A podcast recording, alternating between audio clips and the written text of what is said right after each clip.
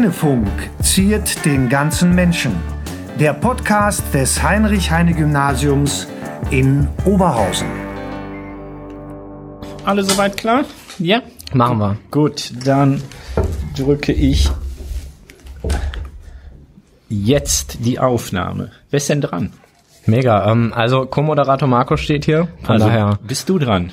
Du, du bist der Host. nehme ich, ich der dieses. Angebot natürlich gerne entgegen und begrüße unsere Zuhörerinnen und Zuhörer hier zur 118. Folge vom Heinefunk. Wir haben den 24. Januar 2022. Das erste Halbjahr dieses Schuljahres neigt sich dem Ende zu, immer noch inmitten einer Pandemie. Unfassbar. Ähm, das dritte Jahr jetzt, also das dritte Kalenderjahr schon, ne? Ja, irgendwie schon. Wenn, wir haben ja den kleinen Rückblick gemacht und wenn man mal so März nimmt, so 15. März oder so, waren die Schulen dann zu und da waren wir ja schon mittendrin. Also das heißt, ja, wir sind jetzt hier, eigentlich beginnt jetzt das dritte Pandemiejahr. Oh Gott, ja. Ja, und das, obwohl die Corona-Zahlen noch viel höher sind als ähm, damals, als wir mitten im Lockdown waren und äh, hier das Heine so leergefegt war wie mir fällt kein passender Vergleich ein. Äh, wie egal, vergessen wir es. Äh, leergefegt war wie kein zweiter. Ähm, jedenfalls, die Corona-Zahlen aktuell sind so hoch wie noch nie, immer wieder neue Rekorde. Wir haben in Oberhausen derzeit 850 als 7-Tage-Inzidenz, äh, in ganz NRW 733 und ähm, die Hospitalisierungsinzidenz, also die Anzahl der ähm, in den Krankenhäusern eingewiesene Personen ähm, pro 100.000 ist 3,47, was ja immer noch recht hoch im Vergleich. Nee, was weniger ist, weil Omikron nicht so ähm, starke Folgen hat, stimmt's? Ja, Genauso ganz- erinnere ich mich. Ganz genau. Wunderbar. Vielleicht lässt du mich auch eben Hallo sagen. Hallo, ich bin der Marco. okay, jawohl, du hast es schon vollkommen, du hast es schon vollkommen richtig gesagt. Wir wollten einmal noch mal einen kleinen Blick zurück auf Corona. Ich weiß, haben wir eine Zeit lang ständig gemacht und jetzt ein kleines bisschen weniger. Alles normalisiert sich, man gewöhnt sich irgendwie an alles und scheinbar auch an eine Pandemie. Du hast vollkommen recht. Die Oberhausen-Zahlen, die haben wir übrigens vom Sonntag, 23. Januar, Stand 10.30 Uhr von der Stadt Oberhausen. Äh, die Quelle, also oberhausen.de und äh, die Gesamtzahl infizierte Personen seit Ausbruch sind knapp 21.000 in Quarantäne im Augenblick. Also gestern waren 2.795, was auch schon reichlich viel ist. Genesene Personen 17.741. Also unfassbar, unfassbar viel und unfassbar diese Welle, die wir eigentlich gedacht haben, dass wir sie so langsam, aber sicher mal ausrollen sehen. Nein, tatsächlich nicht. Äh, Im Krankenhaus befinden sich in Oberhausen 60 Personen, sechs davon auf der Intensivstation, zwei müssen beatmet werden. Alles das erfährt man dann auf der Seite von äh, oberhausen.de äh, berührt das und damit gebe ich direkt mal an unseren Gast. Ich begrüße nämlich ganz, ganz herzlich Herrn Stefan Klapper. Hallo, schön, dass Sie da sind. Herr Klapper, das werden wir gleich noch ausführlich hören, ist Datenschutzbeauftragter und Medienberater für die Stadt Oberhausen, der Stadt Oberhausen, so muss man das sagen. Und äh, den werden wir natürlich zu diesen Themen ähm, gleich interviewen. Berührt das den Datenschutz, wenn man veröffentlicht, wie viele Personen im Krankenhaus liegen und davon beatmet werden? Nein, solange man keinen Namen nennt, ist das okay, das sind ne? alles anonyme Zahlen und insofern ist das alles unproblematisch. Okay, wunderbar, danke, dann haben wir das auch geklärt. Einen kurzen Rückblick vielleicht noch, Tobias, Ja. auf die letzte Folge. Letzte Folge 117, Abschied Frau Krautwald. Wie war's? Ja, war sehr emotional natürlich, wie jede Abschiedsfolge, würde ich mal persönlich behaupten. Äh, aber ich meine, ähm, ja, man soll immer aufhören, wenn es am besten ist. Und ähm, ich meine, Frau Krautwald hat jahrelang hier gute Arbeit am Heine geleistet und äh, ich gönne ihr das vom ganzen Herzen, jetzt mal aus diesem trubeligen Alltag, jetzt inmitten einer Pandemie als Lehrerin hier am Heine ein bisschen ins etwas entspanntere Leben zurückzukehren. Ja, das wünsche ich ihr auch. Es war eine sehr schöne Folge, du hast es gesagt, emotional, aber sie war auch sehr fröhlich. Ne? Also wir haben schon Abschiedsfolgen gehabt, die waren äh, bisschen anstrengender in dem Sinne, dass man da so ein bisschen mehr gedacht hat und auch mal zwischendurch geschluckt hat. Ähm, ich erinnere mal an die Folge mit dem Herrn Lejeune zum Beispiel, wer das nochmal nachhören möchte. Ne? Das war dann auch ein bisschen emotionaler. Äh, vielleicht, ja. Aber schönen Gruß auch an Frau Krautwart. Alles, alles Gute. Haben wir ja, haben wir ja gemacht beim letzten Mal. Äh, ich soll noch sagen, äh, dass wir jetzt wöchentlich eine Folge machen. Ne? Den Stimmt, Witz hat, glaube ich, Caroline oder Megan gesagt, dass wir das dann immer sagen. An der Stelle schönen Gruß, Shoutout an die beiden. Die haben das toll gemacht letzte Woche. Wir Absolut. machen jetzt wöchentlich eine Folge. Nächste Woche ist übrigens Herr Kortmann dran. Schon mal als kleiner Teaser. Kurzen Blick auf die Homepage. Die Delft-Zertifikate wurden verliehen ähm, im Rahmen des Deutsch-Französischen Tages. Am 22. Januar wird ja immer gefeiert, die, ähm, der äh, Jahrestag des Élysée-Vertrags. Dann gab's noch zwei Dinge, die wir mal berichten wollten. Ja, den SV Spielenachmittag, äh, nicht zu vergessen, der letzte Woche stattgefunden hat, wo die Unterstufe ja sich jetzt äh, inmitten der Pandemie auch nochmal ein bisschen besser kennenlernen konnte und gemeinsam ein paar Online-Spiele wie Among Us und ähm, ja, Agario, diese typischen Online-Spiele, die es halt so gibt. Werwolf haben die gespielt auch. Nein, Werwolf. Ja, Werwolf. Ich war nicht dabei. Ähm, Okay. Ich kann es nicht äh, überzeugen, aber das, das muss ja Hammer sein. Online-Werwolf. Okay. Ja, ähm, auf jeden Fall war eine coole Aktion, definitiv, um mal ein bisschen die Unterstufe zusammenzubringen. Und ähm, ja, das sind die Themen, die auf der Schulhomepage gerade finden, sta- ja, stehen. Genau, die SV hat ja natürlich das große Problem, dass sie nicht hier zusammenkommen kann. Haben sie es online gemacht, haben sie toll gemacht. 40 Teilnehmerinnen, Teilnehmer, äh, du hast es gesagt, aus der Unterstufe durften mitspielen, mitzocken. Muss ein Riesenspaß gewesen sein. Dann gelten in NRW neue Quarantäne- und Isolationsregeln mal wieder. Äh, wie immer, es ist nicht so ganz einfach nachzuvollziehen. Wir haben es auf die Schulhomepage gestellt, die Originalquellen natürlich auch des Landes. Wer sich da nochmal schlau machen möchte, kann auf die Homepage hhg-ob.org gucken und kann sich dort schlau machen. So, das war's. Rückblick und alles. Absolut. Hast du noch was? Nee. Dann zu unserem Gast noch einmal. Schön, dass Sie da sind. Herzlich willkommen. Stefan, Stefan Klapper, Stefan mit PH, ne? Richtig, habe ich Stefan mit gelernt. BH und Klapper wie die Schlange. Okay, oh, Klapper, ja, das ist gut. Das ist gut. Den, ähm, ja, dann braucht man nicht mehr, braucht man nicht mehr erklären. Vielleicht beginnen wir einmal damit. Wollen Sie sich kurz vorstellen, was Sie machen? Ja, ich bin seit 25 Jahren Lehrer in Oberhausen. Ich bin Förderschullehrer in Oberhausen. Das heißt, ich war bis zur Zusammenlegung der Förderschulen war ich an der Christian Morgenstern Schule am Rechenacker und mittlerweile bin ich an der Sch Glückaufschule, die ist an der Hagedornstraße und hieß auch einige Jahre lang Schule an der Hagedornstraße zum besseren Einsortieren. Und ich bin seit 15 Jahren Datenschutzbeauftragter der Schulen der Stadt Oberhausen, in Unterscheidung nicht kommunaler Datenschutzbeauftragter, sondern nur für alle personenbezogenen Daten, die an den Schulen verarbeitet werden. Und seit einem Jahr bin ich auch Medienberater, nachdem der Kollege, der es vorher gemacht hat, in Ruhestand gegangen ist. Und zusammen mit dem Herrn Giesberg bin ich einer der zwei neuen Medienberater für die Bildung in der digitalen Welt in Oberhausen. Ja. Der Medienberater, der in Ruhestand gegangen ist, ist der Rolf Maybaum. Ein Shoutout hier. Äh, Im Netz finden sich ganz tolle Musikvideos von Ja. ihm. Ne? Genau, wer da mal schauen möchte. Ein super, ein super, ähm, super Typ. Äh, auch und hat ganz tolle Sachen gemacht. Ja, ja, das ist toll. Sie haben es jetzt gerade richtig gesagt, das muss man verstehen.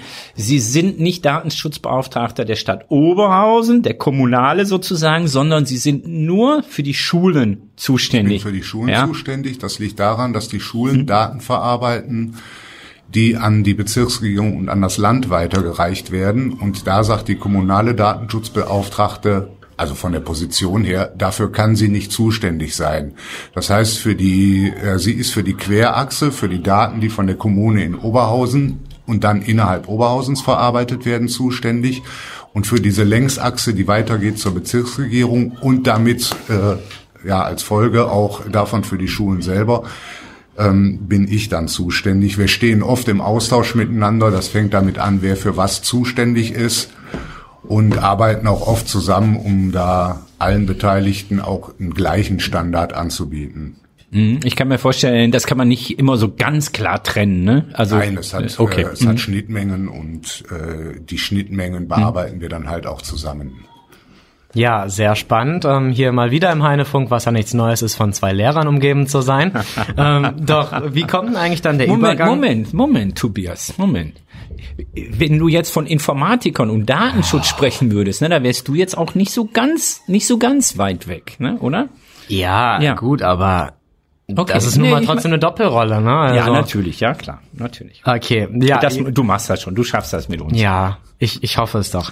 Ähm, ja, von zwei Lehrern umgeben, dabei bleibe ich. Ähm, und wie funktioniert dann denn der Wechsel, ähm, wenn man Lehrer ist und nun mal dann einen Job hat, ein Studium hat, äh, zum Thema Datenschutz? Wie kam das äh, dahin?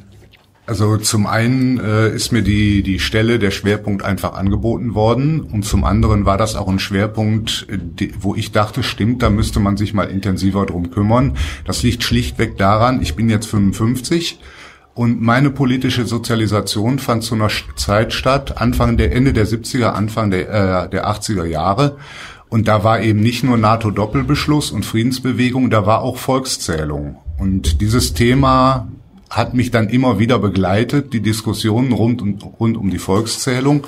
Und als es dann die Möglichkeit gab, aus der Lehrerperspektive heraus ähm, auch den Datenschutz an den Schulen zu bearbeiten, ähm, war das dann für mich ein Ansatzpunkt, zumal da ich im Unterschied eben zu einem beispielsweise Verwaltungsbeamten, der anfängt, den Datenschutz für die Schulen der Stadt zu betreiben, den Vorteil habe, dass ich weiß, was in Schulen gefragt ist und was in Schulen läuft. Also ein Verwaltungsbeamter würde zum Beispiel sagen, also wir gehen davon aus, Sie haben ein Archiv. Äh, dieses Archiv bestand in vielen Schulen aus einem Holzschrank im Flur, der offen war vor 15 Jahren. Ähm, und das war eine Problematik, die war äh, überhaupt nicht bekannt. Und anderes auch, also Wege, die an Schulen gegangen werden, sind im Verwaltungsbeamten, der den Datenschutz pflegen soll, nicht präsent. Von daher war es für mich eigentlich besser, das aus der Lehrerperspektive herauszumachen, weil ich weiß erstens, was an Schulen läuft und ich weiß auch, was Lehrer benötigen, um den Datenschutz gewährleisten zu können. Ja, das ist ja auch ein ganz, da kommen wir gleich wahrscheinlich noch drauf, wirklich schwieriges Spannungsfeld manchmal. Ähm, aber jetzt kam gerade ein Begriff, ich möchte dich mal, Tobias, äh, fragen, ob du weißt, was das ist, Volkszählung? Nee. Nee, weißt du nicht? Aber okay. in der 80er Jahre gab es äh, eine, eine große gesellschaftliche Diskussion. Ursprünglich 1981, glaube ich, sollte eine bundesweite Volkszählung stattfinden, wo alle möglichen Daten von den einzelnen Bürgern erhoben wurden. Und da haben sich dann viele Jugendliche und Erwachsene dann im Rahmen ihrer, ja, ihres politischen Erwachsenwerdens auch gegen gewehrt und die Teilnahme daran verweigert. Dieses Gesetz wurde noch mehrfach geändert. Ich glaube 1987 ist eine reduzierte Volkszählung dann durchgeführt worden. Es waren einfach Fragen, wovon man die Antwort halt nicht beim, Spa beim Staat in irgendeiner Form gespeichert haben wollte, wobei die Speicherung damals eine Seite in einem Aktenordner war. Andererseits fing zu der Zeit auch die Computerisierung der, der äh, Verwaltung an, so dass es manche Sachen, die heutzutage selbstverständlich sind, damals unter große Befürchtungen von uns Jugendlichen äh, abgehakt worden war und so wie bei den jetzigen Schülern wahrscheinlich in 30 Jahren äh, gesagt wird, die wichtigen Sachen in meiner Jugend waren Fridays for Future und Corona. So ist das zusammen mit NATO-Doppelbeschluss und ähnlichen Sachen äh, bei mir Zeit, äh, bei mir, ja, bei mir in der Zeit der politischen Sozialisation gewesen. Ja. Wenn Sie auf diese als heutiger äh, Datenschützer in Zeiten von Social Media und YouTube und ich weiß nicht was allen für Dinge, die man so preisgibt von sich. Wenn Sie das mal vergleichen mit der dem, was an Volkszählung gefordert war, da kriegt man doch wirklich das Grausen, oder ja, nicht? Also mir geht es, klar. mir geht es, mir, das ist ja unsere Generation, ja, ja irgendwie. Das, ähm, ähm, also ich habe das ja auch mitgemacht, ja, ich bin ja, bin ja auch so sozialisiert ähm, und äh, also das, was für uns damals ganz, ganz furchtbar war und irgendwie übergriffig vom Staat, ist, ist heute in jedem YouTube-Video doppelt, doppelt und dreifach drin, ne, oder? Ja, man muss halt dazu sagen, die Überlegung war nie der jetzigen, äh, also der damaligen mhm. oder heutzutage der jetzigen Regierung zu misstrauen und zu sagen, da machen die ganz viel Negatives für mich als Bürger draus, sondern die Überlegung beim Datenschutz ist grundsätzlich, ähm, gebe ich dem Staat ein Werkzeug in die Hand, mhm. äh, was er nutzen könnte, um, um irgendwelche Daten zu erheben, die mir nicht recht sind. Nicht, weil ich dem jetzigen Staat misstraue, sondern weil ich als Datenschützer die Sorge habe, dass die nächste Regierung, die nächste mhm. Verwaltung auf diese Werkzeuge und auf die dann schon erfolgten Datensammlungen zurückgreift. Und wir haben es von 2017 bis 2021 in den USA gesehen.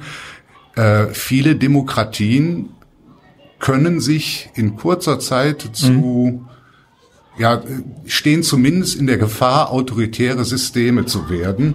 Und dann wären große Datensammlungen und starke äh, Datenerhebungswerkzeuge, wogegen kein Schutz da ist, in, in der Hand eines Staates, wären eine sehr, sehr gefährliche Waffe gegen den Bürger. Ja, das ist so diese grundsätzliche, grundsätzliche äh, Überlegung. Tobias, du als junger Mensch, kannst du das teilen? Nee. Nein, okay, gut. Nee, ist okay, ist alles gut. Ist, ist alles gut. Du bist ja, du wirst ja bald äh, Informatiker sein, dann kannst du dich da nochmal, da noch mal drum kümmern, dann vielleicht diese grundsätzlichen gesellschaftlichen Fragen. Ja, ähm, okay, aber kommen wir von diesen riesengroßen Dingen nochmal ähm, ein bisschen kleiner und vielleicht so in Richtung Schule und Datenschutz wir haben jetzt hier aufgeschrieben in unserem Skript, das wir immer ganz fleißig äh, füllen, ja, ähm, Spaßbremsen oder Retter.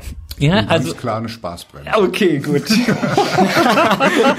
dann haben wir das, gut, dann haben wir das. Also, gut, dann haben wir das geklärt. Also ich, ich, äh, um, um äh, konkret zu fragen, ich kann mir vorstellen, beziehungsweise ich weiß natürlich, ich bin ja auch Lehrer vom Beruf.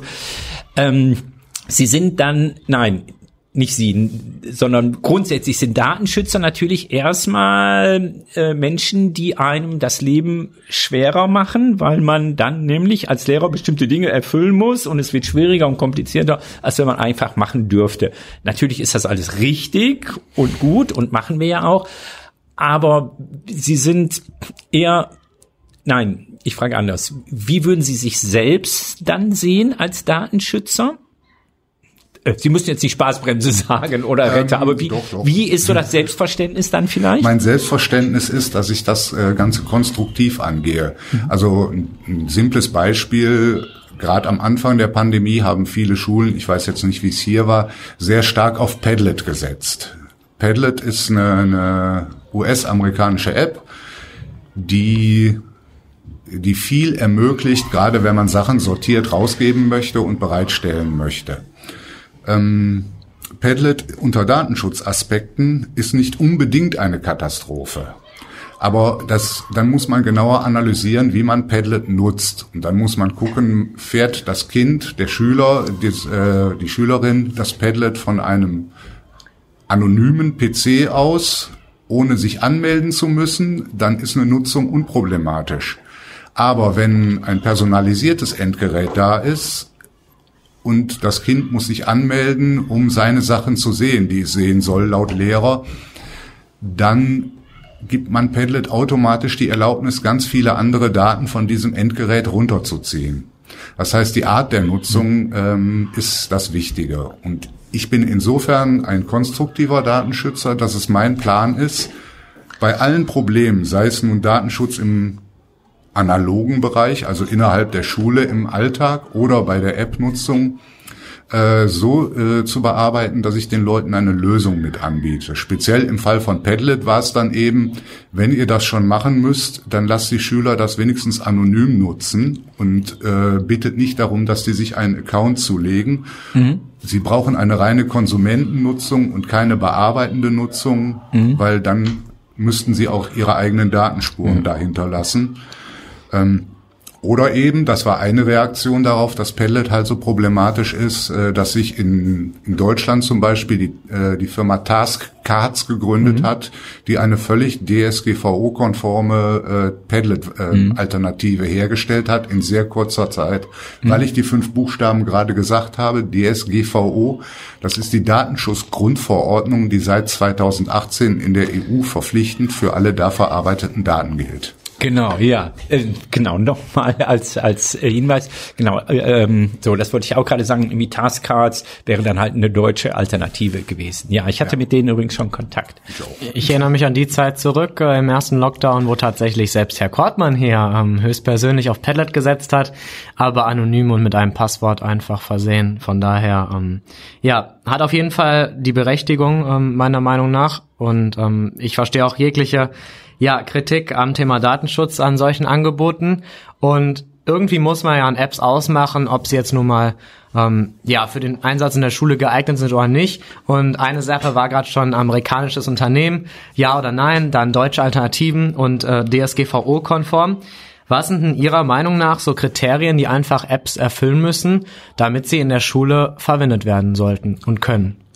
Also zum einen müssen sie DSGVO-konform sein. Das heißt, wenn es Apps sind, die online irgendwas speichern, soll, äh, müssen diese Daten innerhalb der EU sicher gespeichert werden. Ähm, zweiter wichtiger Aspekt ist bei Apps, und das muss man sich dann im Einzelnen immer angucken, äh, Apps müssen datensparsam arbeiten. Das heißt, eine App, die jetzt über den einzelnen Nutzerzugang hinaus noch irgendwelche anderen Daten erhebt, die macht das ja zu einem bestimmten Zweck. Entweder verarbeitet die die Daten weiter, teilt die mit anderen Anbietern oder was auch immer.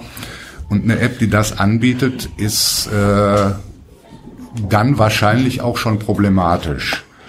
Die meisten Apps bieten natürlich auch äh, Luxuszugänge an, sprich die kosten etwas und dann erheben sie weniger Daten. Das heißt, man zahlt da dann mit Geld und nicht mit seinen persönlichen Daten oder seinen Nutzungsgewohnheiten. Ähm, das wäre so eine ganz, ganz zentrale Sache. Also die, die Medienberater und die Datenschutzbeauftragten der Kommunen sind da auch im ständigen Gespräch, vergleichen und gucken, ob eine aktuelle App oder eine neue Version einer App jetzt noch DSGVO-konform ist oder nicht. Und da kann man die Kollegen jederzeit drauf ansprechen und kriegt innerhalb von relativ kurzer Zeit eine Antwort. Mhm. Ja, äh, das haben wir auch schon gemacht. Kurze wir, Zeit. Bitte? Kurze Zeit, das fand ich nochmal so. erwähnenswert hier. Ja. Bei ja, das, das ging, nein, nein, Herr Klapper, Zeit, ja, Herr Klapper das antwortet. Hängt ja immer an vielen Sachen. Ähm, mhm. Kurze Zeit ist halt problematisch, wenn diese App jetzt zum Beispiel für die Dienstgeräte der, Schü äh, der Lehrer oder die, die Schüler-iPads in dem Oberhausener Self-Service Store bereit liegen will, da, da äh, bereit liegen soll, da kann ich nicht alles schnell bearbeiten, weil da bearbeite ich das und dann geht der Auftrag an die, an die IT der Stadt Oberhausen, das darf jetzt rein oder das darf unter den und den Bedingungen rein. Meine Antwort ist meistens relativ zeitnah da. Die IT der, äh, der Stadt Oberhausen hat andere Belastungen und äh, da muss man die Kollegen nachfragen. ja, ich, also ich kann das aus persönlicher Erfahrung bestätigen, auch wenn du jetzt und dein Eindruck, du wärst da ein anderer ist. Also nee, meiner bezog sich auch ausschließlich auf die IT der Stadt Oberhausen, okay, auf äh, ja. keine persönliche Person. Okay, also wir, es kommt immer auf den Einzelfall an. Äh, es kommt darauf an, ob tatsächlich personenbezogene Daten, wie zum Beispiel Name, Anmeldename und so weiter erforderlich sind. Ähm, und äh, wenn das so ist, ob diese Angebote dann unter DSGVO fallen, sprich die Datenverarbeitung, also sprich die Server irgendwo in der EU stehen und dort die Daten ja. verarbeitet werden. Ich schätze mal, das gilt für die Online-Angebote genauso, das oder? Ist, äh, ist das gleiche bei den Online-Angeboten. Mhm. Ähm, ein, ein ganz wichtiger Aspekt, äh, da muss man sich, äh, das muss man sich nahezu auf, auf der Zunge zergehen lassen. Der wird oft vernachlässigt äh, oder in der Diskussion übergangen, ist der US-amerikanische Cloud Act. Mhm. Cloud Act ist das, was die Amerikaner für amerikanische Firmen, die US-Amerikaner, Entschuldigung, nicht, nicht mit den Kanadiern verwechseln, äh, für, Amerik für US-amerikanische Firmen festgelegt haben. Da gilt, dass eine Firma, die in den USA ihr, ihren Hauptsitz hat, weltweit äh, in, in da auf Daten zugreifen kann, die in Clouds dieser Firmen untergebracht sind. Das beißt sich direkt mit der DSGVO, weil mhm. das soll eigentlich ausgeschlossen sein. Und wer jetzt zum Beispiel, nur als Beispiel ohne Vorwurf, wer jetzt äh, zum Beispiel Office 365 fährt, als Firma oder als Schüler oder als Eltern oder was auch immer, muss damit rechnen, dass äh, falls die, die US-amerikanischen Behörden, die, die Dienste, nach irgendjemandem mit den gleichen Namen, mit dem gleichen Namen sucht, dass seine Daten in dem Zusammenhang auch gescannt werden, obwohl er eigentlich der festen Überzeugung ist, meine Daten liegen hier auf dem Server in Irland. Mhm. Da beißen sich also direkt die, die DSGVO und der Cloud Act der USA und da gibt es halt diverse Urteile zu, wie dieser Datenaustausch zwischen USA und Europa sicherzustellen ist oder nicht. Und mittlerweile, es gibt keinen gültigen Rechtsstand dafür. Mhm. Also im August 2020 wurde das letzte Urteil dazu vom EU-Gericht, also vom, vom Europäischen Gerichtshof gekippt. Ja. Die Privacy Policy. Okay. Das macht es nicht einfacher, wenn ich das mal vorsichtig, vorsichtig sagen darf. Äh, zumal natürlich viele Firmen, und Tobias weiß das besser als ich, äh, ja auch auf die Cloud, auf die großen Cloud-Anbieter setzen in der Verarbeitung ihrer Daten. Also selbst wenn der Sitz, der Firmensitz in Deutschland ist, heißt es noch lange nicht, dass sie nicht eine amerikanische Cloud irgendwie benutzen. Ne? Okay. Also ganz Komm. viele benutzen hm? amerikanische ja. Clouds. Wenn irgendeiner sagt, äh, die Server sind bei AWS, AWS sind, ist die hm. Cloud, die Amazon anbietet. Genau. Das sind Server, die stehen weltweit. Was bedeutet das denn für jetzt für den Unterricht mal ganz konkret in der Nutzung dieser Apps oder dieser Online-Angebote? Ich kann versuchen, so datensparsam wie möglich ja. vorzugehen. Ähm, ich kann Apps zum Beispiel für Umfragen oder für mhm. Spontanantworten kann ich sowohl im Distanzlernen als auch im Präsenzlernen Apps nutzen, die entweder keine Nutzerdaten erheben, wo das mhm. Einloggen einfach nur über einen QR-Code erfolgt, oder ich kann Apps nutzen, die mir anonyme Zugänge ermöglichen mhm. und lege vielleicht sogar innerhalb der Lerngruppe schon fest, okay, du bist Asterix, du bist Obelix, du bist ja. Majestix und, und so weiter, gute mhm. Mine, Fallballer, wer auch immer. Ja. Äh, dann weiß der Lehrer, von wem welche Antwort kommt. Dann weiß der Schüler, das ist meine Antwort, weil ich bin mhm. Fallballer. Ähm, und alle äh, anderen haben keine Ahnung, von ja. wem welcher Kommentar kam. Okay. Du guckst gerade so Fragen bei Fallballer? Ja. Ach nein, ja, Tobias, Asterix, ein, bisschen Kultur. Geht, geht das? Asterix, Fallballer, Asterix als Legionär zum Beispiel, also die taucht dann mehr öfter auf. Ich zeig sie dir, Fallballer okay? ist verheiratet ja. mit Methusalix. ja. Und die ist groß und blond. Ja, genau, genau. Okay, gut, lassen wir das. Fangen wir, fangen wir nicht. Ich werde die ganze Zeit so kulturell runtergemacht. Das ist ja unfassbar. So ich, ich ja, schätze, ich schätze dich sehr als Informatiker, aber kulturell jetzt an der Stelle, Entschuldigung. Ja, also bei Weltmillionär sollte man mich nicht als Joker nehmen. Okay. Das, das sage ich aber auch ganz offen. Aber es gibt bestimmt einen Comic von Asterix und Obelix. Okay. Gut, also ich fasse nochmal für die Kolleginnen und Kollegen sozusagen da draußen äh, zusammen und natürlich auch die Schülerinnen und Schüler. Wir wollen das ja alles auch richtig, auch richtig machen. Das heißt also, ähm, wenn diese Dienste, die eine Kollaboration, Quiz, äh, äh, Kahoot oder Nearport oder Onco oder Taskcards oder so etwas. Wenn die es ermöglichen, dass die Schülerinnen und Schüler daran teilnehmen ohne einen eigenen Account, sich mit einem Nickname anmelden können, ohne dass sie irgendetwas anderes weiteres angeben müssen, dann ist das okay dann sind die datenschutzrechtlich auf den ersten Blick unproblematisch. Ja. Man müsste sich dann bei den einzelnen Seiten nochmal angucken, äh, was die Seiten an Daten von dem Endgerät äh, mhm. versuchen zu nehmen, äh, die sie dann mit der IP-Adresse verbinden. Aber das ist dann auf einem Level, wo ich dann zu Hause mit einer bestimmten Software im Hintergrund versuche, diese Seite mal durchzugehen. Okay. Im Allgemeinen sind diese dann automatisch unproblematischer. Es ist aber jetzt kein endgültiges. Äh, ist schon klar, okay. ja, ja. Ich, ist schon klar. ich versuche diese äh, komplexe Materie so einzudampfen, ja. dass wir die, dass wir die dann ähm, auf so ein paar wesentliche, wesentliche Dinge, die die Kolleginnen und Kollegen dann mhm. auch leicht nachvollziehen können. Und natürlich die Schülerinnen und Schüler, die uns hören, Eltern genauso, die uns hören natürlich, die, die dann auch eventuell die Frage haben, die wollen auch nicht, dass die Daten ihrer Schüler, äh, ihrer Kinder irgendwo mhm. anders, irgendwo anders landen. Vollkommen klar. So, jetzt habe ich eine ganz, ganz schwierige Frage, die habe ich jetzt spontan eingefügt, Tobias, bevor du nix.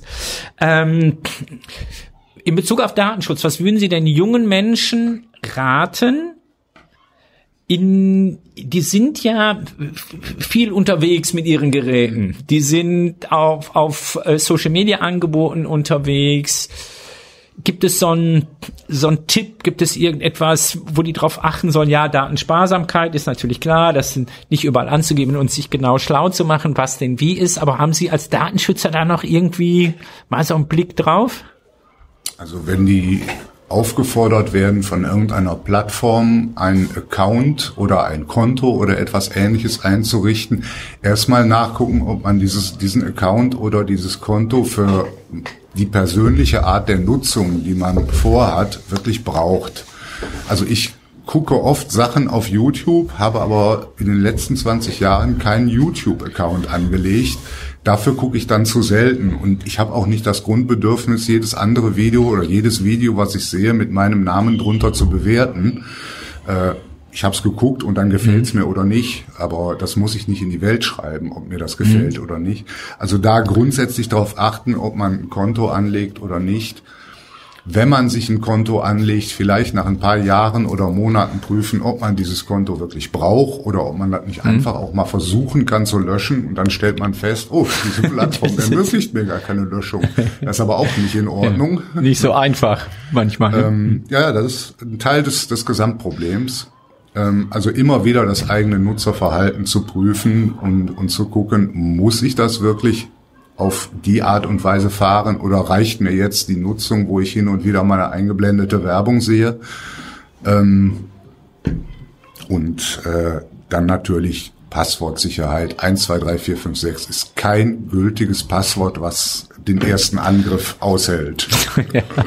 Nur als Hinweis. Ja, jetzt muss ich mal Passwort ändern. Ja, das machen wir mit unseren, mit unseren Medienscouts üben wir das tatsächlich ja. immer was, ja. was, was ein starkes Passwort, immer ein starkes Passwort das, ist. Das sind aber, das okay. ist, sind Standards, die findet man alle paar Wochen bei Chip Online und bei Bild, äh, bei okay. PC-Bild oder wo auch immer. Ja, aber mein Gefühl, mein, nee, nicht mein Gefühl, meine Erfahrung sagt mir, das muss man schon auch immer mal wieder ja. wiederholen. Ne? Also gerade bei Schülerinnen und Schülern, so neue Generationen von Schülern, Schülerinnen, dann, äh, dann muss man das auch wieder nochmal besprechen. Ne? Ja, schon seit Jahren ist ja immer noch das Nummer eins Passwort 1, 2, 3, 4, 5, 6, 7, 8, 9 oder Passwort ja. als Passwort. Also ja. da scheint sich ja nicht viel zu ändern. Und jetzt haben Sie gerade schon einmal ähm, ja Ihren persönlichen YouTube äh, ja, Konsum angesprochen und dass sie da zum Beispiel kein Google-Konto anscheinend für verwenden. Und ähm, deswegen wäre die Frage jetzt hier in Bezug, ob sie denn einen Unterschied machen zwischen persönlicher und dienstlicher Nutzung. Also ob sie jetzt vielleicht privat nicht ganz so streng sind, dann vielleicht doch gerne mal ein Konto ähm, ja bei YouTube verwenden oder ob es äh, ja da einfach ein paar äh, Parallelen gibt zum Dienst. Ich habe da äh, einen deutlichen Unterschied. Äh, jetzt nicht was was YouTube angeht, aber ähm, äh, was Messenger-Dienste angeht als Beispiel. Äh, ich weiß, äh, dass, dass Telegram und WhatsApp sehr problematische Datenerheber sind, sag ich mal. Ähm, ich, ich nutze beide und achte auch einfach darauf, was ich da poste, in welchem Umfang ich die nutze. Ähm, der Unterschied zur Schule ist relativ einfach. Wenn ich das privat mache, mache ich das mit meinen Daten und dann semmle ich eventuell meine persönlichen Daten und meine persönlichen Sachen in die Restwelt. Wenn ich das mit schulischen Daten mache, dann mache ich das mit den Daten, klingt jetzt ein bisschen pathetisch, der mir anvertrauten Schüler, beziehungsweise mit mir anvertrauten Daten. Aber letzten Endes muss man sich das vor Augen führen, dass es darum geht, da sind Daten, die sind mir unter Vertrauensschutz gegeben worden.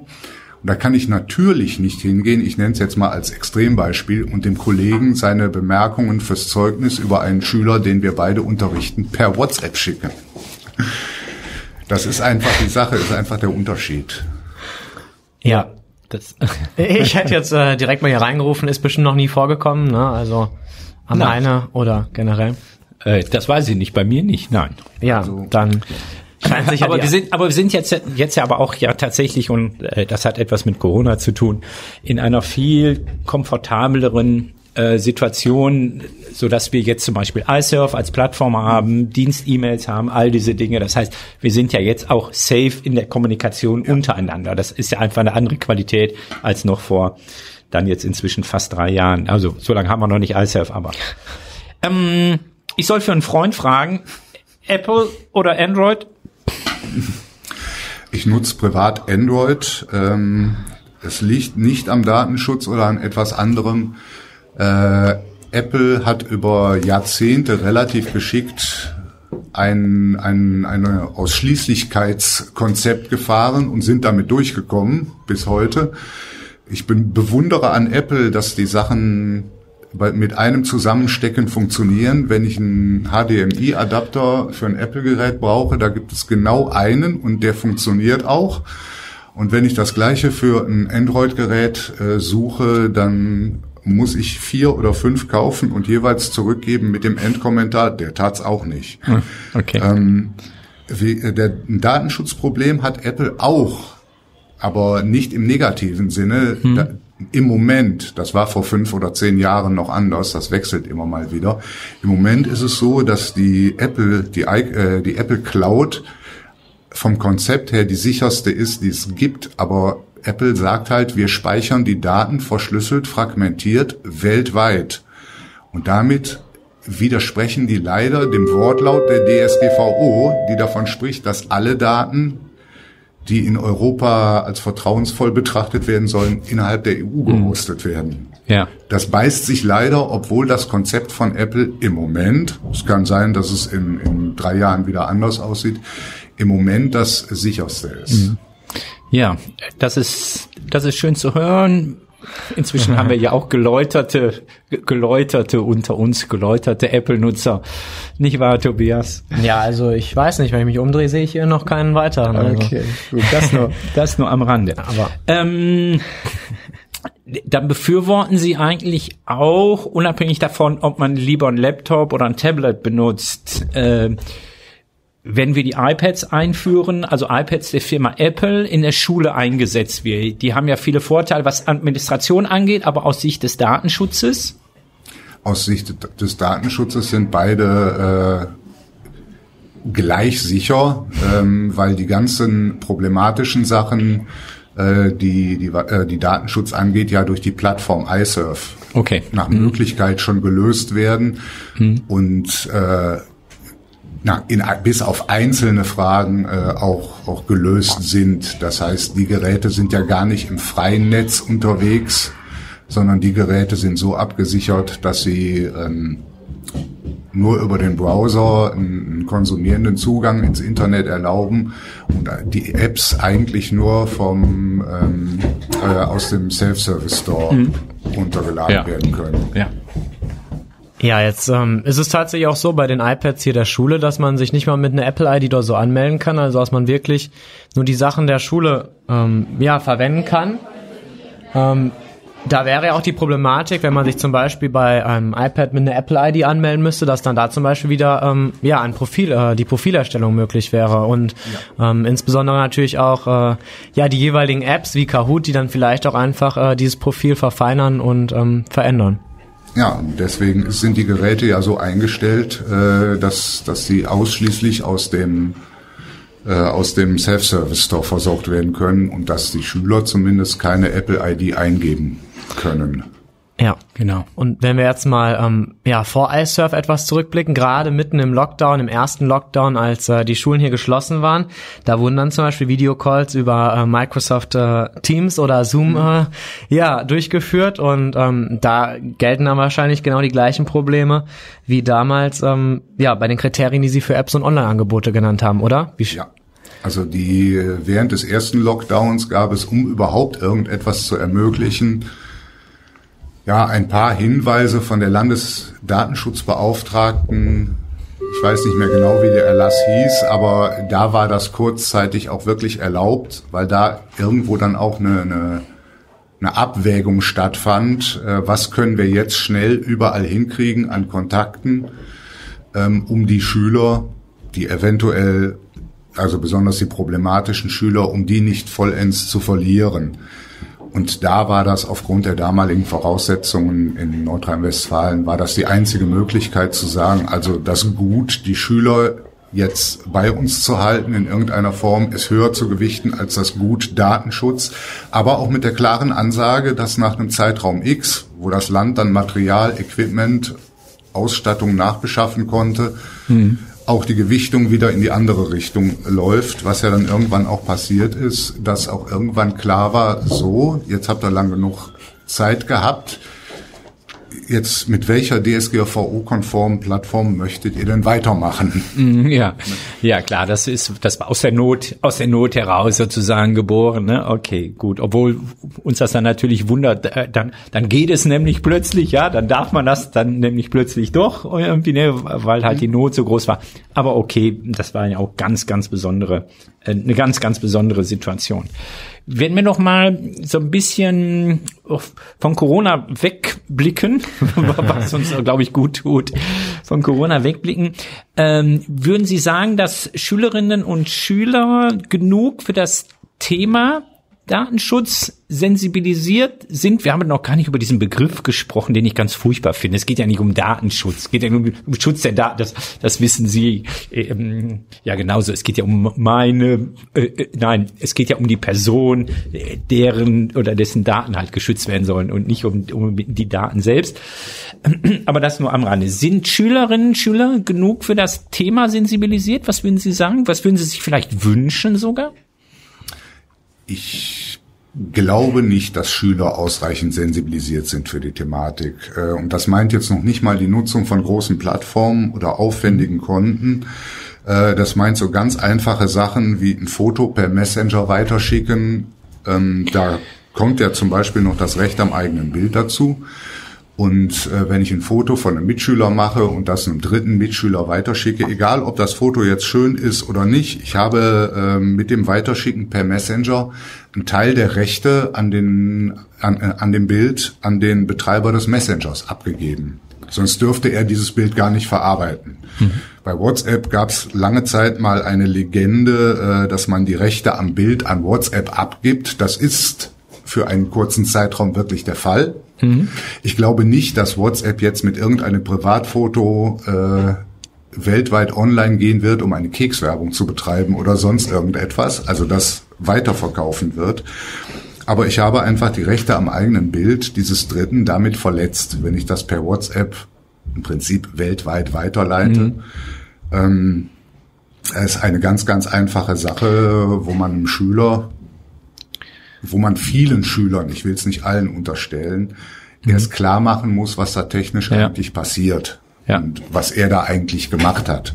Ich würde auch, äh, also in der analogen Situation muss man sich das mal vor 30 Jahren vorstellen. Ich mache ein Foto und von, äh, von irgendjemandem und verteile das weltweit einfach mal wild genau, ja. als, als äh, 9 mal 13 Foto.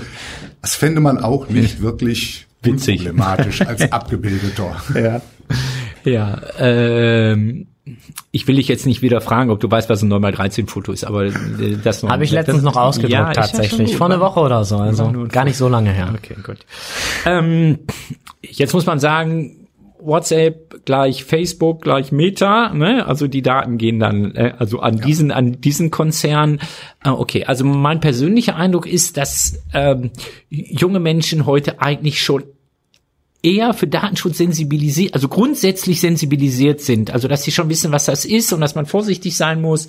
Im Einzelfall, ja, gebe ich Ihnen den, ähm, da natürlich recht, das ist natürlich auch nicht so ganz einfach, das immer wirklich zu wissen, zu verstehen, was passiert denn, wenn ich jetzt bei TikTok ein Video mache, was bedeutet das denn dann eigentlich? Ne? Ja, aber das so ein Grundverständnis, ähm, dass man vorsichtig sein soll mit seinen Daten. Ich glaube, das ist besser als früher. Das, das kann durchaus sein. Also mhm. ich meine, als ich anfing als Datenschützer, hat mich ein, also vor 15 Jahren, hat mich ein Schulleiter, äh, der das erste Mal mit dem, mit dem Bereich zu tun hatte, gefragt, wieso wollen Sie jetzt die Schülerdaten schützen? Und immer wenn ich ins Telefonbuch gucke, finde ich da meine Nummer und meine Adresse und meine, äh, meinen Namen. Äh, das ist so irgendwo, ist das doch Quatsch. Und ich sagte, Herr, Herr so und so, ich weiß nicht, ob es Ihnen aufgefallen ist irgendwann mal oder wann Sie das letzte Mal Ihren Telefonvertrag erneuert haben. Aber Sie können da widersprechen, dass Sie im mhm. Telefonbuch erscheinen. Wie? das, ja, das war zur damaligen mhm. Zeit wirklich nicht verbreitet. Es war auch äh, wichtig, im Telefonbuch zu erscheinen, damit man erreichbar war. Das ist ja zum Beispiel eine Sache, die findet man immer weniger. Die Telefonbücher werden in den letzten 15 Jahren immer dünner. Ähm, und darauf halt auch zu achten, äh, das, das ist das Wichtige. Man muss halt wissen, wo man mit was erscheint. Und wenn irgendeiner völlig den Überblick über seine Online-Darstellung verloren hat, was halt auch vorkommt, dann finde ich das schon sehr problematisch. Dem Ja. die Sachen auch nie wieder eingefallen. Ja. Ja, so ähnlich ist es mit dem Telefonbuch auf. Auch wenn das mal ge- gedruckt war und in der Welt war, dann konnte man auch nicht alle Telefonbücher wieder einsammeln. Ja. Okay.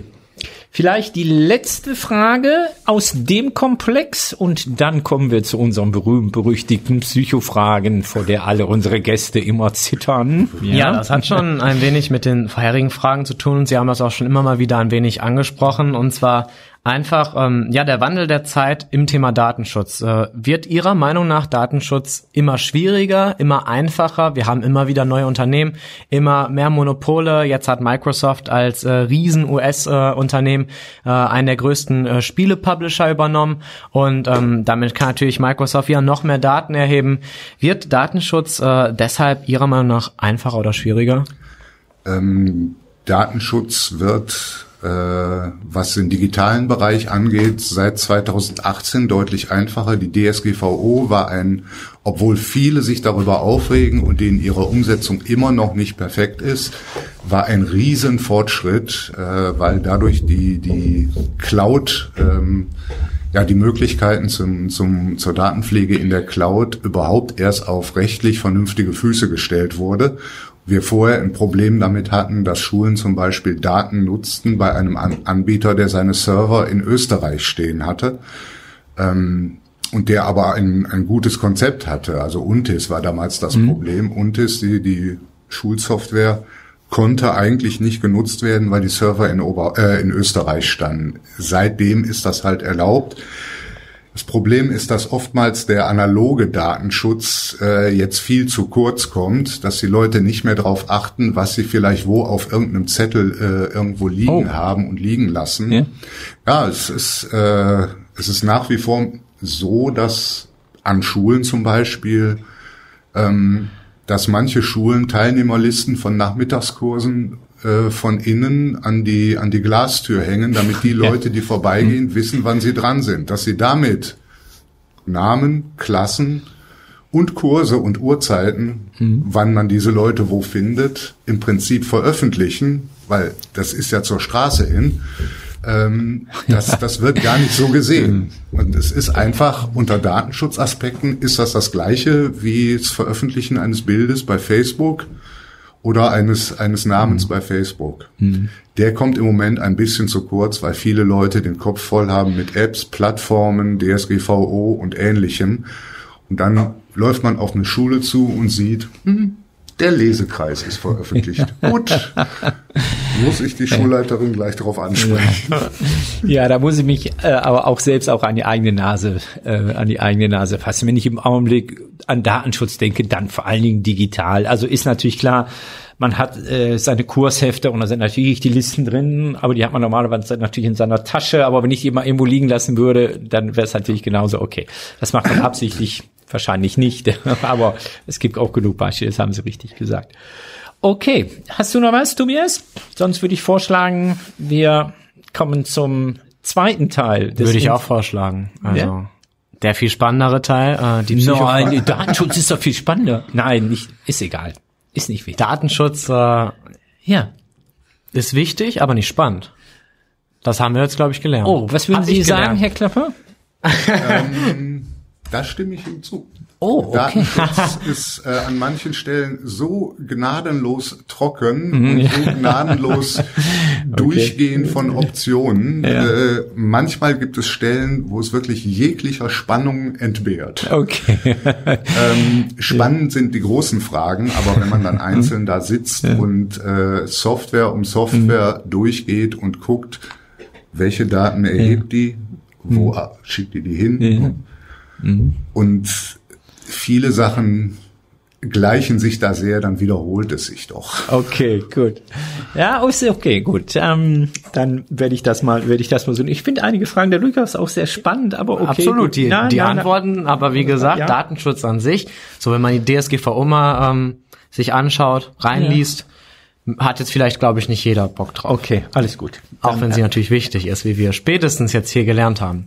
Kommen wir zu unserem, nach dieser unqualifizierten Frage von mir, kommen wir zu den Psycho, zu den Psychofragen. Zweite Teil des Interviews. Damit wollen wir unsere Gäste ein kleines bisschen vorstellen, ein kleines bisschen, ähm, kleines bisschen persönlicher ähm, vorstellen.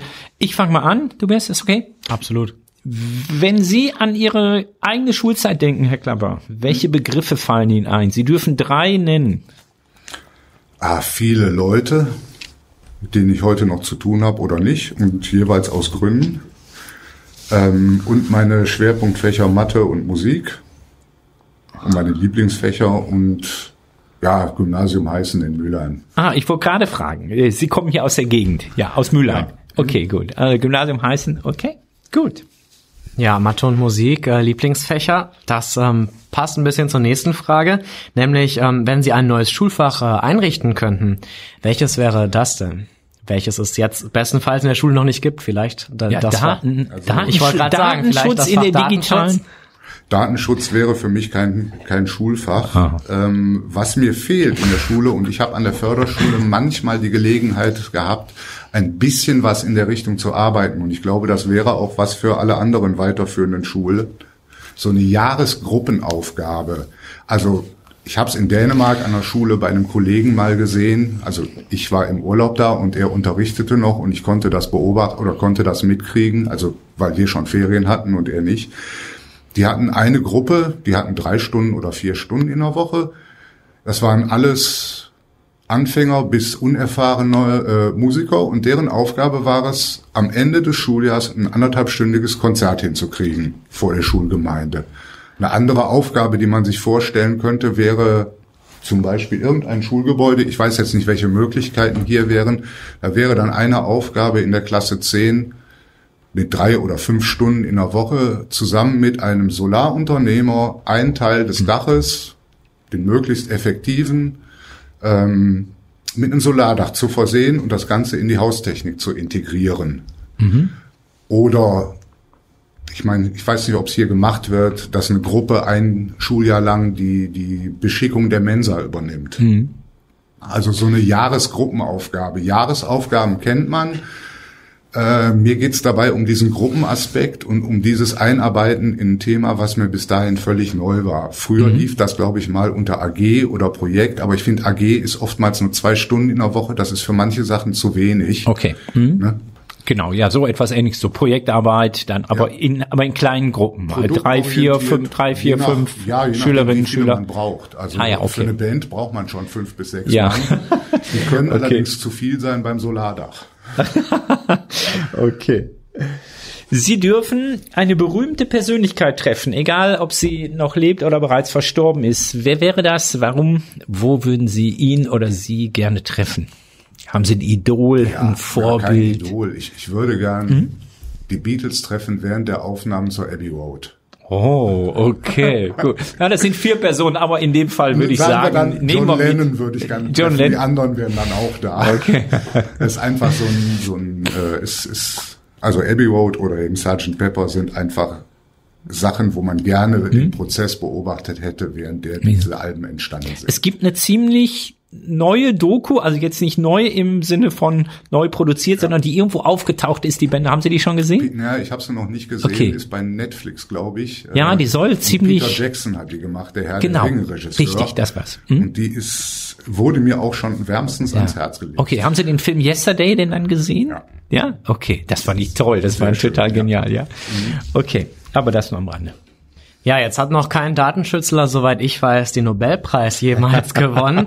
Doch ähm, jetzt gemein. hätten, Das war gemein. das war nicht gemein. Nee? Okay, das, ich fand das gemein. Absolut nicht, Mann. Äh, jedenfalls, Sie hätten jetzt äh, von uns einmalig die Chance, irgendeiner bestimmten Person Ihrer Wahl, auch ganz egal ob lebendig oder tot, für ganz besondere Leistungen den Nobelpreis zu verleihen. Welche Person wäre das Ihrer Meinung nach? Und wenn es jetzt ein Datenschützler ist, dann Nein, ich wollte was anderes sagen. Das sagt Caroline auch immer falsch. Nobelpreis bekommen nur lebende Personen. stimmt, das hatten Sie sogar mal irgendwann erzählt. Mehr als einmal. Das heißt, es muss jemand sein, der lebt. Wem würden Sie für besondere Leistungen einen Nobelpreis? Jemand, der noch lebt. Das macht einen Unterschied. Jetzt ist die Auswahl auch echt eingeschränkt. Ja, No. das ist sehr eingeschränkt. Schade, vor ein paar Jahren ist, ist der hauptsächlich Kandidat dafür gestorben. Ich hätte nämlich jetzt eigentlich Rosa Parks gedacht.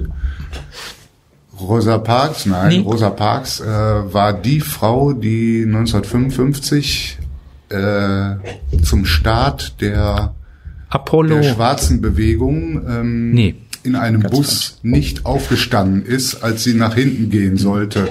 Und ein, ein Martin Luther King oder ein anderer Mahatma Gandhi oder sowas, die sind ja ihr Leben lang in diese Richtung gegangen. Die wollten auch populär werden, protestieren und ähnliches. Und das haben sie ja auch gut gemacht. Aber Rosa Parks hat sich in einem Moment entschlossen, nein, jetzt nicht mehr. Jetzt stehe ich nicht auf und gehe nach hinten. Und das ist einfach so eine, so eine Aktion.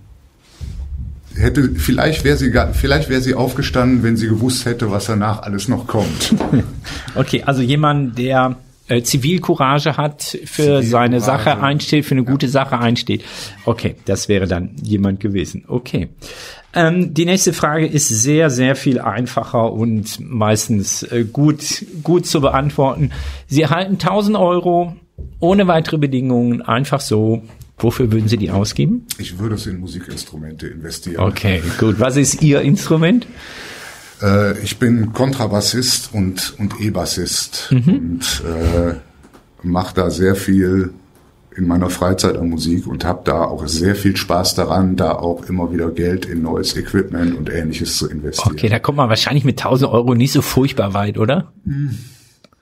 Also Ich glaube, wir müssen aufstocken, Tobias. Sagen wir Ja. 10.000. Wir sind ja, wir sind ja 10.000 reich. käme, käme ich schon relativ weit. Da wird man auch einen sehr schönen Kontrabass für bekommen. Okay. Aber im Moment wäre, glaube ich, gar nicht der Kontrabass der Schwerpunkt. Okay. Perfekt.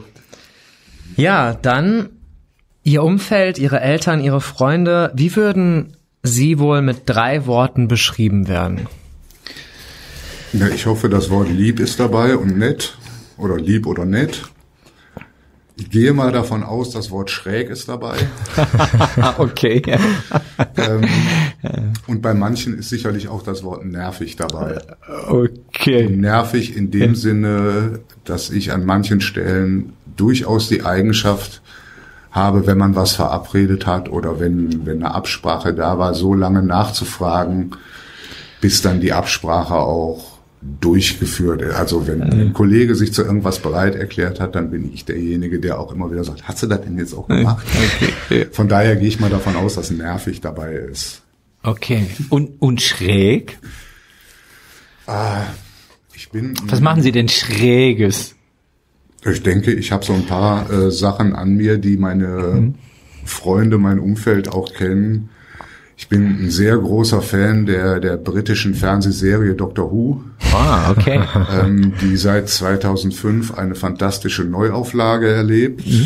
Ich habe die kleinste Plattensammlung aller Zeiten. Ich besitze ausschließlich Schallplatten von Leuten, wo ich einen der Hersteller, einen der Produzenten persönlich kenne. Okay. Derzeit sind es vier. ähm, und das so zu formulieren, ist, äh, glaube ich, eine Sache, die andere Leute durchaus als Okay. schräg ansehen. Ja, wunderbar. Gut. Ich würde das als individuell bezeichnen. Äh, Okay, ja, nein, schräg ist auch alles gut.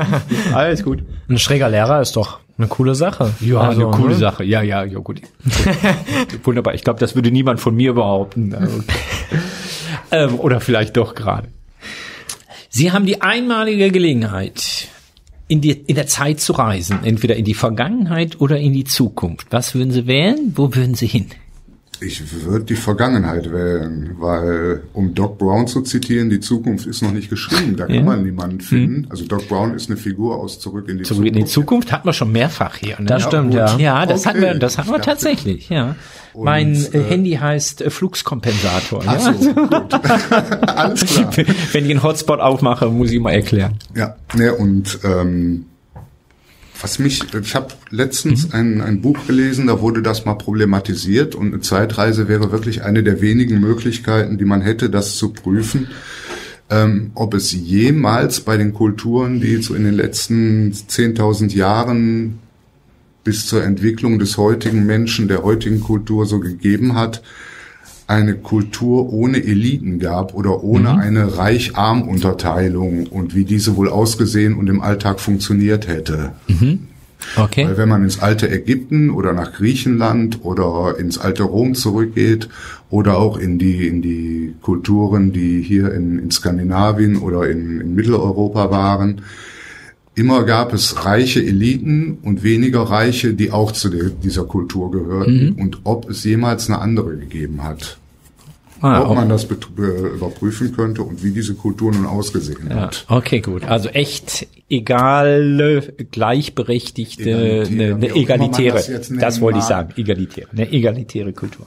Okay, ja spannend. Ja, da müssen sie aber wahrscheinlich in viele Stellen, in viele Stellen zurück. Ja, ne? nur mal so stippen. Ja, okay, ja, ja, okay, gut. Gut, das war's. Tobias, hast du noch was? Nee, ich habe äh, immer noch nichts. Okay. Äh, von daher würde ich mich äh, einmal im Namen des Teams äh, für dieses sehr, sehr spannende Interview äh, bedanken, Herr Klapper. Und ähm, ich hoffe, alle Zuhörer und Zuhörerinnen haben etwas zum Thema Datenschutz mitgenommen, was wir ähm, ganz klar als äh, trocken abgestempelt haben, aber als äh, wichtig. Ja. Ähm, ich habe es verstanden. Möchte ich nochmal betonen. Ähm, ja, und äh, deshalb einmal hier einen herzlichen Dank. Ich denke, jeder hat irgendwas äh, mitgenommen und gelernt, oder? Ja, ganz genau. Also ich habe eine Menge, ich habe eine Menge gelernt und ich war ja vorher schon eine Stunde mit Herrn Klapper zusammen. Da habe ich mir schon direkt drei Notizen auf meine Bucketlist gemacht, die ich gleich heute Nachmittag oder morgen mir dann erledigen muss. Wir haben noch ein kleines Geschenk für Sie. Das haben wir jetzt mal immer wieder vergessen. Das war auch Corona und und und und wir natürlich Leute hier haben. Aber beim letzten Mal was auch gemacht, sprich Frau Krautwart hat es auch bekommen.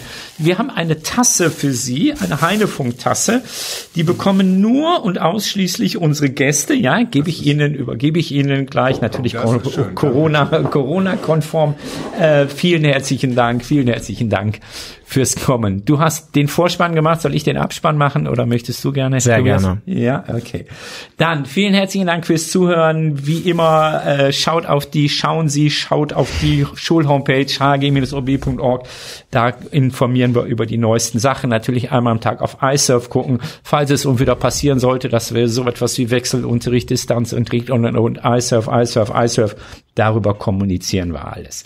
Alle anderen natürlich unser Podcast äh, abonnieren, wie immer. Wir sind überall vertreten. Spotify, Apple Podcasts, Google Podcasts und und und. Wir veröffentlichen das. Alle geben ihr Einverständnis datenschutzkonform, was wir hier, was wir hier tun. Natürlich Social Media. Wer uns schreiben möchte, heinefunk.heinefunk.de.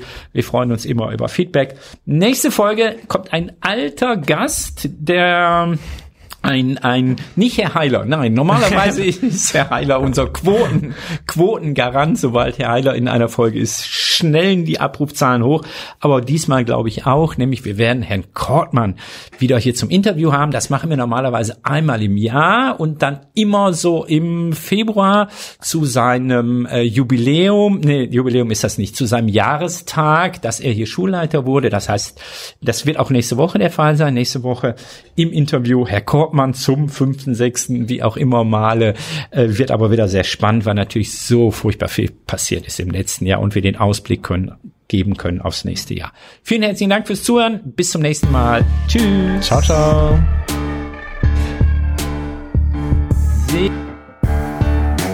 Heinefunk wurde Ihnen präsentiert vom Förderverein des Heinrich-Heine-Gymnasiums. Alle Folgen und mehr auf heinefunk.de.